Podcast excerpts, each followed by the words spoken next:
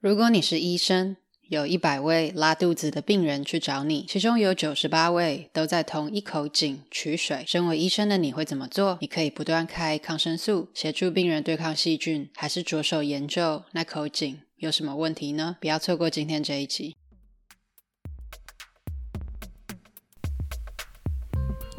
欢迎来到中途笔记，这是一个关于口疾还有内向者阅读笔记的 podcast。我是中中，每个礼拜三你会收听到一本新的书，带给你一些点子和灵感。收听完后，欢迎到中途笔记粉专或网站继续讨论，连接在下方资讯栏。如果听完你觉得超喜欢，请直接五星评论加留言，并点一下订阅，就可以加入这个 podcast，才不会错过各种热门、冷门的阅读笔记。每周带你实现更多。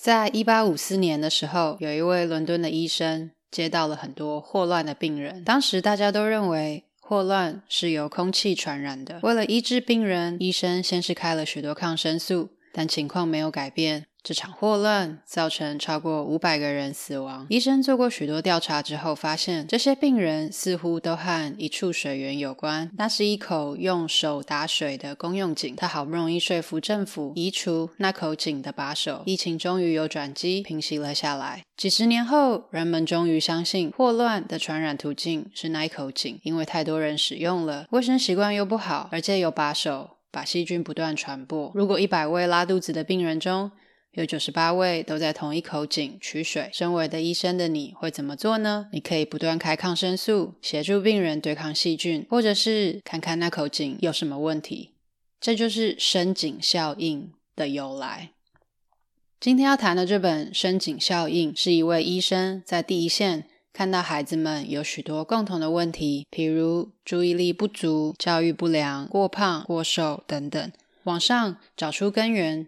终于找出深井里的有毒物质，也就是童年逆境经验，于是提出治疗方案，进行健康差异问题的改善计划。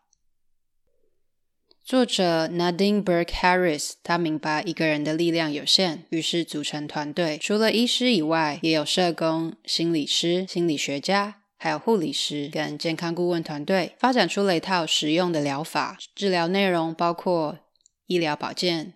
身心健康研究、政策、教育，还有社区跟家庭服用，用以治疗恶性压力。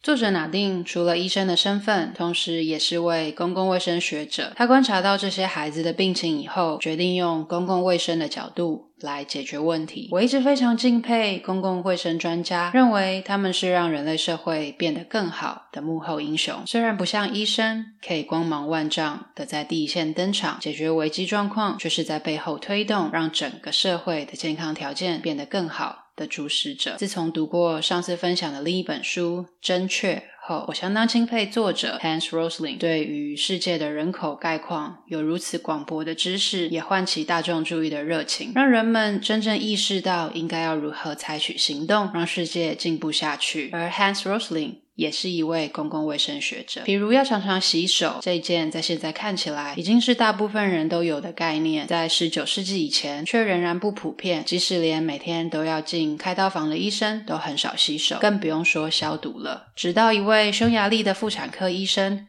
观察到，由男生医师接生的产房死亡率比由女生助产士接生的产房还要高，才着手观察。归纳，然后得到结论：原来男生医师上午会接触到尸体，替尸体解剖；下午进产房中进行接生，中间都没有好好洗手或者是消毒相关器械，所以才造成许多妇女感染而死。之后，医生就大力提倡探视病人前要好好洗手跟消毒。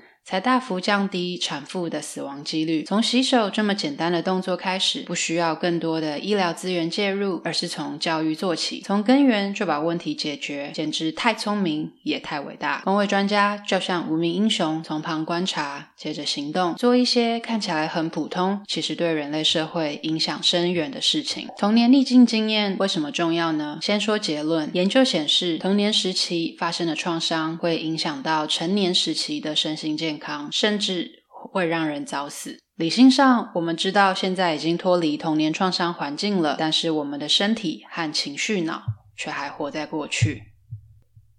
童年经验能改变我们的大脑跟身体，但这不是在说我们有问题，而是一个人为了存活所发展出来的生存机制，其实是生命力和韧性的表现哦。只是当我们已经脱离危险了，大脑和身体却不知道，所以还用旧有的回路在运作，持续处在战或者是逃的备战状态，持续让杏仁核警铃作响。将周遭的许多东西都视为危险。什么是童年逆境经验呢？研究指出，童年的经历会让生病几率提高，而比起遗传疾病，恶性压力更容易从父母传到小孩身上。书中整理出十类的童年逆境经验，包含情感虐待。肢体虐待、性虐待、肢体忽视、情感忽视、滥用药物、家中有心理疾病的患者，比如忧郁症和心理疾病患者同住，父母遭受暴力对待，父母离异或分居，家人有犯犯罪情形。而童年创伤可能比你想象中的还普遍，趁着四周没有人，看看自己是不是曾经经历过下面这些吧。放心，没有人知道你的答案。在十八岁以前，你是否觉得你的父母时常对你咒骂、羞辱、侮辱、说轻蔑的话，或做任何行为，让你觉得你有可能会有肢体上的伤害，或者是常常抓你、推你、掌掴、朝你丢东西，甚至是打你，让你身上有伤痕、淤血，或者是受伤，或者是常常以你不喜欢的方式碰触你的身体，或者是要你触碰他的身体？你会不会觉得家庭里没有一个人爱你，认为你是重要或者是特别的呢？你你没有足够的食物吃，需要穿脏衣服，觉得没有人会保护你，或者是因为你的父母喝太醉跟滥用毒品，导致疏忽对你的照顾，像是你生病的时候没有带你去看医生，你是否失去一位父亲或母亲，因为他们离婚或者是弃养？你的母亲是是否时常被推、被抓、被打、被丢东西？或甚至被人拿刀子威胁，你是否和有酒瘾跟药物问题的人在一起住过？和你住在一起的人是不是不是有忧郁症或其他心理健康疾病？或是否有人曾经尝试自杀？跟你一起住的人当中，有有人曾经进过监狱吗？如果以上十个问题里面，你有超过四个问题的回答都是是，很有可能童年困境正困扰着你哦。再来，想要谈谈在《正确》这本书里面也曾经提过的怪罪型直觉偏误，比如说，觉觉得没有钱才会去犯罪，因为贫穷不注重卫生才会生病。如果老师发现一位学生成绩不好，以为只要帮学生调整学习策略，结果却无效，为什么呢？因为这样的思考是基于良好的课业表现来自于有效的学习行为，而且。调整学习策略就会让学习有效，这样的思考显显然想得太简单了。这名学生的生活中有其他事情困扰着他，养成学生下次碰到挑战时马上就放弃的习惯，因此调整学习策略无法解决问题。其实大众也常对犯人或者是病人有这样的迷思。认为就是没有钱才会去犯罪，贫穷才才不注重健康卫生，所以才会生病。在《正确》这本书中，作者就提醒我们：当坏事发生的时候，把错全都推到一个人或者单一因素上，实在太简单了。但如果我们过于沉溺于简单的指控，却没看见更复杂的真相，就很难解决问题。深井效应里也提到，过去我们认为。贫穷社区犯罪多，生病多的原因是因为贫穷，因为穷所以犯罪，获得财物，因为穷所以不注重健康卫生，容易生病。但进一步搜集数据，你会发现富人社区其实也一样有问题。研究指出，刚才的童年逆境经验检测表，即使较调查的对象是中产阶级家庭中的孩子，仍然有超过一半，至少有超过一种的逆境经验。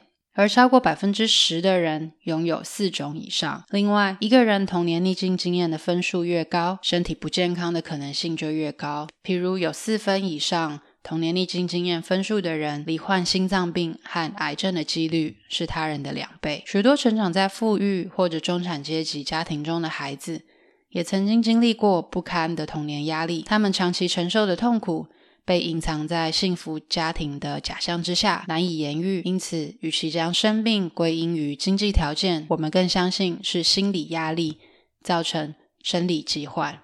说了这么多童年压力造成的疾病成因，有什么解决方案呢？答案是。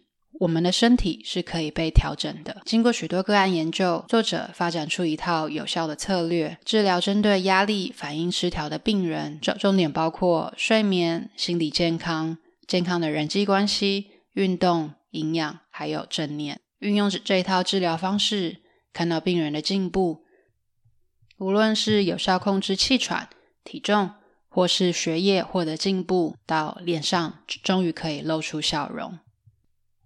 除了谈到许多个案分析以外，作者也自我揭露了自己的母亲是一位思觉失调患者的故事。由于充满爱跟活力的妈妈，跟浑身都是压力和焦虑的妈妈同时存在，而且无法事先知道。为了生存，作者变得非常懂得察言观色，长大后也能在工作上保持冷静稳定。逆境并并不见得总是带来负面影响，有些人经历过苦难后，反而能变得更坚韧，懂得同情他人，更愿意保护他人，甚至是得到自己小小的超能力。他理解自己的母亲以前没有这些知识，也不晓得该怎么帮助自己和孩子。那时候的他只能。